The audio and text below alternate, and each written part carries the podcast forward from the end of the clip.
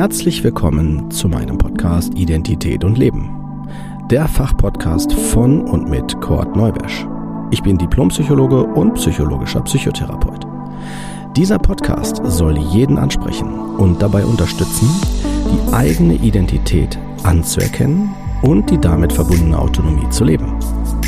Wenn du dich jetzt fragst, was meint er damit, dann bist du genau hier richtig und ich empfehle dir, hör dir am besten die erste Folge an. Dort vermittle ich die wichtigsten Informationen und auch, was der Podcast will. Ich wünsche dir auf jeden Fall viel Spaß und viele tolle Eindrücke. Los geht's!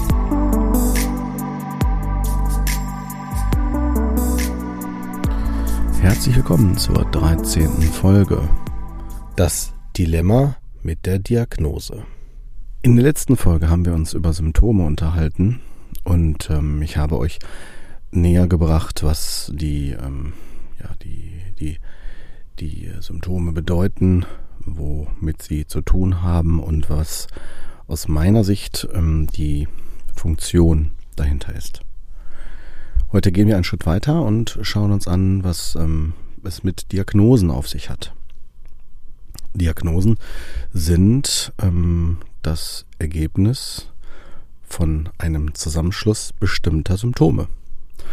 Also wenn quasi ganz bestimmte Symptome in einem gewissen zeitlichen Ablauf auftreten, kann man von einer Diagnose sprechen. So sagt es zumindest der derzeitige Stand der Wissenschaft im Bereich der Medizin und auch der Psychotherapie. Jetzt haben wir generell da auch nichts gegen auszusetzen. Also man könnte zum Beispiel sagen, okay, wenn ich jetzt einen Autounfall habe, breche mir ein Bein, macht es Sinn, eine Diagnose zu stellen, damit ich entsprechend auch behandelt werde. Weil eine Diagnose quasi direkt abgekürzt ein bestimmtes Auftreten von bestimmten Symptomen in einer gewissen zeitlichen Abfolge äh, automatisch äh, voraussetzt und äh, somit die Kommunikation erleichtern kann und soll. Jetzt ähm, ist aber das ähm, insofern nur bedingt hilfreich, wenn wir das jetzt im großen Ganzen betrachten, gerade im Bereich der Psyche. Warum? Weil die Psyche ähm, nicht so leicht von der Ursachen- und äh, ja, Folgediagnose oder Symptomdiagnose ähm, zu unterscheiden ist. Ich mache mal ein Beispiel. Wenn jemand zum Arzt geht und sagt, ich habe, ähm, ja, äh, ich fühle mich irgendwie bedrückt, ich habe weniger ähm, Antrieb, ich ziehe mich zurück, ich äh, kann mich schlechter konzentrieren, ich habe Albträume, ich kann schlechter ein- und durchschlafen, ich habe Selbstwertzweifel, fühle mich schuldig, grübel viel und ähm, ja, habe auch weniger Appetit. Dann ähm, und sage auch, dass ich überwiegend äh, mich immer gedrückt in meiner Stimmung fühle an der überwiegenden Anzahl der Tage seit ungefähr vier Wochen oder auch länger. Dann würde ich mit diesen Symptomen, die ich da nenne, beim Arzt mit hoher Wahrscheinlichkeit ähm, die Rückmeldung kriegen, dass ich äh, eine depressive Episode habe. Zumindest er das vermuten würde. Jetzt könnte man sagen, okay, gut, ja, also die Symptome sind hier vom Prinzip her auch ähm, richtig zugeordnet worden, was äh, der Stand der Wissenschaft bezüglich Depressionen ist. Man kann jetzt noch äh, darüber diskutieren, wie hoch die Schwere ist, ob eine leichte depressive Episode, mittelgradige oder schwere und ob wir hier auch das Vorliegen von psychotischen Symptomen haben oder nicht, die im Rahmen der Depression mit auftreten können. Ja, das äh, ist das eine. Allerdings, jetzt stellen wir uns vor, äh, der Arzt gibt mir ein Feedback. Ich habe das vorher noch nie gehört und denke mir so, boah, hört sich erstmal sehr äh, plausibel an, wenn er mir das noch erklärt. Und ich denke mir, der Mann hat mich erkannt, eventuell denke ich das und äh, fühle mich auch da gut aufgehoben. Dann kann es sein, dass der Arzt, so würde ich jetzt vermuten, eine Diagnose, äh, eine Behandlung vorschlägt, indem er dann sagt, suchen Sie sich einen Psychotherapeuten und äh, parallel empfehle ich Ihnen noch die und die Medikamente, damit Sie Ihre Symptome nicht so nicht so belastend wahrnehmen und empfinden, damit Sie also in Ihrem Leistungserleben oder im Alltag entsprechende Leistungen erbringen können.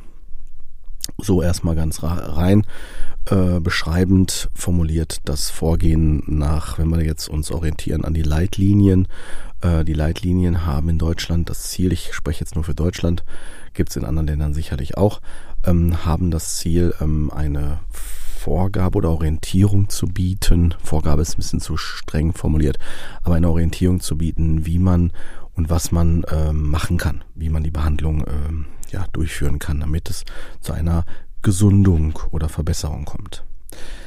Jetzt äh, müsst ihr euch vorstellen, der Arzt äh, verschreibt mir ein Medikament, ich suche vielleicht einen Psychotherapeuten, der hilft mir vielleicht beim Erleben der, also beim Umgang mit den depressiven Symptomen und äh, mir geht es vielleicht eine Zeit lang was besser. Da merke ich plötzlich nach, keine Ahnung, halbes Jahr oder Jahr Stabilität, mir geht es plötzlich wieder schlechter. Gehe ich wieder zum Arzt, äh, sage dem Arzt dann halt meine Symptome, die ich habe. In der Regel sind es dann äh, entweder die gleichen oder eine, oder eine ähnliche ähm, Symptomproblematik. Dann wird der Arzt mit dem Wissen, wenn er mich auch vorher behandelt hat, mit sehr hoher Wahrscheinlichkeit sagen, oh, bei Ihnen haben wir wahrscheinlich ähm, eine rezidivierende depressive Episode, ähm, was bedeutet, dass, also so viel bedeutet wie es war es eine wiederkehrende depressive Episode. Und der Arzt wird mir mit hoher Wahrscheinlichkeit auch dann sagen, Sie müssen damit rechnen, dass das wahrscheinlich immer wieder vorkommt. Vielleicht hat er auch schon beim ersten Mal nachgefragt, wie denn so die familiäre Situation ist, also ob das da auch schon vorkam und eventuell, wenn ich wenn ich nachdenke und vielleicht sogar das Wissen davon habe, ähm, ob jetzt meine Eltern oder Großeltern schon erkrankt waren, ähm, weil das ist natürlich gerade im psychischen Bereich schwieriger ähm, festzustellen, weil das ein tabuisierter Themenbereich war und ähm, nicht in jeder Familie offen über sowas geredet wird. Gehen wir mal davon aus, dass meine Eltern vielleicht noch, äh, dass ich die noch erfassen kann äh, mit der entsprechenden möglichen Symptomatik und wenn sie welche eine, eine Symptomatik hatten und in dem jetzt meinem konstruierten Beispiel, was auch tatsächlich häufiger vorkommt, würde ich jetzt einfach dann sagen, äh, sagt die betroffene Person, ja, mein Vater hatte auch eine depressive Episode. Und dann wird dann der Arzt sagen, sehen Sie, Sie haben sogar noch ge wahrscheinlich genetische Anteile. Das heißt, er vermutet, dass das über die Gene auch weiter äh, vererbt wird. So, dann denkt der Arzt, okay, alles klar. Und ich denke dann auch, gut, es klingt plausibel, kommt wieder das, die Symptomatik. Äh, somit habe ich wahrscheinlich eine rezidivierende Episode. Also wiederkehrend können wir alles erstmal so annehmen und denken, gut, so ist das, so ist es vielleicht mit unserem Körper, so ist es mit unseren Symptomen, mit unserer Psyche.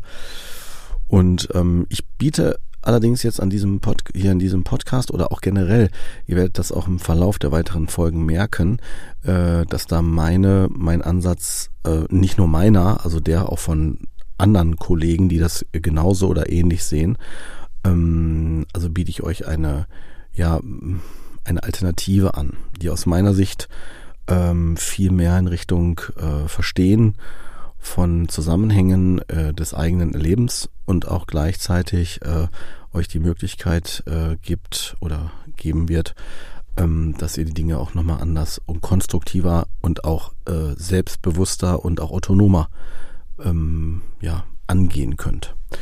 So, in meinem Beispiel jetzt würde der Arzt halt dann sonst euch empfehlen, dass ihr Medikamente halt ein Leben lang nehmt, ähm, weil dadurch, dass sie wieder auftreten können, die Phasen, selbst wenn ihr euch stabiler fühlt, ähm, würde es Sinn machen, damit ihr einfach schon prophylaktisch äh, stabil, stabil bleibt. Gut. Wenn man dem Arzt vertraut, macht man das und äh, dann ist das so. Es kann aber sein, dass die Symptomatik halt immer schlimmer wird oder man merkt, äh, es wird nicht besser oder es kommen noch vielleicht andere Symptome oder Diagnosen dazu, vielleicht sogar noch eine Schmerzstörung oder im Verlauf noch irgendwie eine Zwangsstörung, dass ich dann Zwänge entwickle, entweder grübel ich immer wieder was Gleiche, dass ich dann irgendwann äh, zum Beispiel denke, es könnte jemand was, was Schlimmes passieren in meinem Umfeld. Es kann aber auch sein, dass ich vielleicht denke, dass äh, wenn ich jetzt äh, so durch magisches Denken, wenn ich jetzt zum Beispiel das und das nicht mache, dann wird dem und der und der Person was Schlimmes passieren. Vielleicht kriege ich auch einen Reinigungs- und Waschzwang oder ich kontrolliere immer weiter die oder immer mehr äh, fünf bis zehnmal nacheinander oder häufiger dann halt, ob die Fenster zu sind und so weiter. Ja, das sind ähm, mögliche Verläufe. Wenn wir jetzt aber die Alternative nehmen, die ich euch jetzt anbieten will, dann würde mit der Annahme, was die, die Diagnose betrifft, würde, ähm, wenn wir rein bei den Symptomen bleiben, würde jetzt bei der Angabe der betreffenden Person schon eine depressive Episode erstmal, wenn wir wissenschaftlich drauf schauen, diese am naheliegendsten sein. Wenn ich dann behandelt werde und ich merke, es verbessert sich nicht auf Dauer, wäre jetzt bei meinem Beispiel die Annahme, dass es sich nicht um die Ursachendiagnose gehandelt hat. Woran mache ich das fest? Weil die Symptomatik wiederkommt. Wenn es die Ursachendiagnose wäre, würde die Problematik sich deutlich verändert haben und auch äh, mit hoher Wahrscheinlichkeit nicht mehr mit diesem Symptomkomplex so zur Geltung kommen. Oder anders formuliert, wenn es zu diesem Symptomerleben äh, kommt, würde es ganz anders wahrgenommen werden. Also zum Beispiel, dass man merkt, ja, klar, ich weiß jetzt, womit das im Zusammenhang steht und ich habe das und das und das nicht gemacht oder das und das traue ich mir noch nicht zu. Und dann hat man dann die entsprechende Erklärung dafür. Allerdings ähm, könnt ihr sicher sein, wenn sich die Symptomatik nicht verändert, sondern wieder auftritt, habt ihr die Ursache nicht im Blick gehabt. Bei meinem konstruierten Beispiel stellt sich dann heraus, dass ähm, er sowohl, also nicht nur er, sondern auch die Familie, eine Familie ist, die äh, durch den Krieg sehr stark traumatisiert worden ist, weil die Großeltern, äh, der Großvater kam äh, traumatisiert wieder, kam, war in der Gefangenschaft, hat dann die Oma immer geschlagen, ein, äh, der Bruder hat sich aufgehängt und also sehr viele Schicksalsschläge sind dort passiert. Und ähm, das ist eine. Und ähm, ja, dann geht's weiter über die Eltern der betroffenen Person, die ja jetzt zum Arzt gegangen ist. Die Eltern ähm, haben halt äh, versucht, ähm, da nicht so drauf einzugehen, haben versucht, sich davon abzugrenzen und ähm, sind aber emotional nicht in den Austausch gegangen, haben sich nie da an der Stelle irgendwie ausgetauscht oder Hilfe gesucht und waren sehr stark in hilflosen Situationen der Kindheit, ähm, wurden den Kindern wurde, also die Kinder hatten keine präsenten Eltern, die waren eher ähm, ja entweder nur arbeiten oder waren ähm, waren äh, so emotional nicht erreichbar, waren distanzierter, haben eher funktioniert, waren auch am Essenstisch oder auf Feierlichkeiten eher reserviert. Oder halt auch nicht äh, selten der Fall, ähm, man greift dann vermehrt zum Alkohol. Ja, dann ähm, wird halt diese Generation bekommt Kinder und ähm, diese Kinder halt, ähm, das ist jetzt dieser betroffene Fall, der dann zum Arzt geht, äh, stellt dann fest, dass er sich extrem hilflos fühlt, vor allen Dingen in Situationen, wo er merkt, er ist überfordert von außen, es wird viel von ihm abverlangt und er ähm, weiß nicht damit umzugehen. Er weiß zum Beispiel nicht, äh, als plötzlich seine Freundin schwanger wird und das Kind verliert, ähm, fühlt er sich sehr überfordert damit. Und äh, dann trennt sie sich auch noch und die neue Partnerin äh, verlässt ihn dann auch noch und ähm, er fühlt sich immer weiter entfremdet von seiner eigenen Person. So kann man das sagen. Das Phänomen belastet ihn und äh, erklärt natürlich erstmal das depressive Erleben. Ähm, bei meinem ja sehr, sehr plakativen Beispiel aber mit, der, mit dem Verstehen der Diagnose und Anamnese ähm, wären die Dinge schon plötzlich ganz anders. Und man könnte sagen, okay, der Junge hatte oder dieser Mann hatte halt schlechte Voraussetzungen gehabt oder ungünstige Voraussetzungen für eine gesunde autonome Entwicklung, wie wir das ja schon in den Folgen davor äh, gehört haben, wenn ihr die euch angehört habt, was eine gesunde Entwicklung darstellt und auch eine stabile Beziehung und Bindung und so weiter. Und wenn das nicht vorhanden ist, dann können die Symptome mir deutlich machen, hey hier, du brauchst was. Du brauchst was anderes. Du brauchst Präsenz, du brauchst vielleicht einen Kontakt, du brauchst einen emotionalen Austausch. Ähm, weil sonst ist das so wie mit einer Pflanze. Wenn die nicht entsprechend ähm, der Sonneneinstrahlung und auch der, des Wasserbedarfs nicht entsprechend versorgt wird, geht eine Blume ein. Eine Pflanze generell. Das werdet ihr sicherlich auch kennen oder schon mal beobachtet haben. Und wenn man die Pflanze gießt oder entsprechend äh, nach der Sonne ausrichtet, was sie benötigt, ist nicht bei jeder Pflanze gleich, ähm, wird sie plötzlich sich wieder generieren. Ja, also regener regenerieren. Und ähm, dieses Phänomen ist ein Stück weit vergleichbar mit uns Menschen. Wir halten längere Zeit was aus, ähm, aber irgendwann werden wir symptomatisch. Und die Symptome, haben wir in der letzten Folge gehabt, weisen uns darauf hin, hey, sorg für dich. Wenn der Arzt das äh, von der Ursache her nicht richtig äh, einschätzt, weil hier wäre jetzt bei unserem dargestellten Fall, wäre die Depression zwar eine Symptomdiagnose, aber nicht die Ursachendiagnose. Weil die Ursachendiagnose weist eher auf ein, ähm, ja, ich sage es mal, an einer Anpassungsstörung, also weist eher auf eine Anpassungsstörung hin, wo die Umstände belastend für die Person sind und er sich schwer damit tut, diese für sich zu verarbeiten oder auch anzunehmen. äh, als die Freundin äh, ihn verlässt. Ähm, es kann aber auch sein, dass es äh, weiter zurückgeht und je nachdem, was er in der Kindheit erlebt hat, er auch sogar traumatische Dinge erlebt hat, wie Schläge oder emotionaler Missbrauch oder emotionale Vernachlässigung passieren, kann das natürlich auch dazu führen. Wobei, hier hört jetzt die plakative Darstellung oder dieses Beispiel auf. Ich will damit nur deutlich machen, dass halt, wenn ich ähm, nicht an der Ursachendiagnose arbeite, ich eine Wiederholung erzwinge, wenn man so will, also ich oder provoziere, so kann man es besser sagen. Und gleichzeitig werden die Medikamente mit sehr hoher Wahrscheinlichkeit nicht die gewünschte Wirkung haben, weil sie ja nicht die Ursache behandelt. Sie behandelt ja nur äh, gewisse Symptome, die als Folge für etwas, was mir passiert ist, äh, darauf, also quasi mir das deutlich machen und mich daran erinnern. Also oder mir sagen, hey, sorg für dich. Das heißt also, eine Symptomdiagnose wird nicht von der Behandlung her zum Erfolg führen, höchstens zu einer eheren Stabilisierung, dass man sich stabiler, stabilisierter fühlt. Bei der ähm, Behandlung der Ursachendiagnose ähm, könnt ihr sicher sein, dass sich das auch dann automatisch verändert. Also sobald man die Ursache erkennt und anpackt, wird es in den meisten Fällen emotionaler und auch für die Person äh, spürbarer, dass sich was verändert. Wenn der Hintergrund Trauma ist, äh, ist es nicht selten der Fall, dass die Person zu stark in die Gefühlsresonanz geht, also viel, sehr stark mit den Gefühlen in Kontakt kommt. Und das kann bei der Person dazu führen, dass sie sich überfordert fühlt, dass es zu viel wird und wir dies wahrscheinlich als eine Verschlimmerung wahrnehmen. Diese Verschlimmerung ist aber mit hoher Wahrscheinlichkeit gar keine Verschlimmerung, sondern ein Kontakt mit den Gefühlen, die ich eh in mir habe. Das heißt, ich kriege mehr Kontakt zu mir, ich spüre mich mehr. Das benötigt aber gerade zur Behandlung oder zur, zur Begleitung, benötigt es Personen, die sich damit auskennen die also nicht sofort sagen, oh Gott, da ist ja was kaputt gegangen bei Ihnen, symbolisch jetzt gemeint, oder äh, ja, vielleicht war das auch alles zu viel und so weiter. Und damit wird einem ja nur, bleibt das ja nur alles aufrechterhalten. Man kommt nicht weiter. Dieser Zustand ist ja eh in mir. Also ich kann nicht irgendwas in mir provo provozieren, was nicht da, schon da war. Und äh, der Vergleich, den ich da immer mache, gerne mit dem Unkraut, das heißt, wenn ich Unkraut erst abschneide, wenn es aus der Erde guckt, also wenn es symptomatisch wird und ich nur die Symptome versuche zu verändern, äh, wird das eine Zeit lang gut gehen, aber dann wächst das Unkraut wieder nach und dann habe ich das gleiche wie vorher. Das heißt, wenn ich also die Symptome nur behandle, die Symptomdiagnose, wächst das nach. Damit habe ich die wichtigsten Erkenntnisse bezüglich ähm, dem Zusammenspiel von Diagnosen genannt.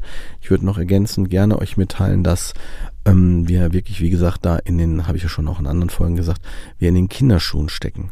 Wir ähm, haben noch nicht so viel Erfahrung. Meiner Meinung nach ist das Konzept der Diagnosen veraltet, wenn wir das alleine so stehen lassen.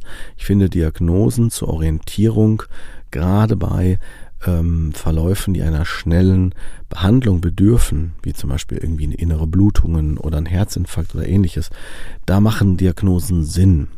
Äh, allerdings ist es in allen anderen Bereichen eher verunsichernd oder irritierend, wenn ich mich mit dem ganzen Zusammenhängen nicht so gut auskenne.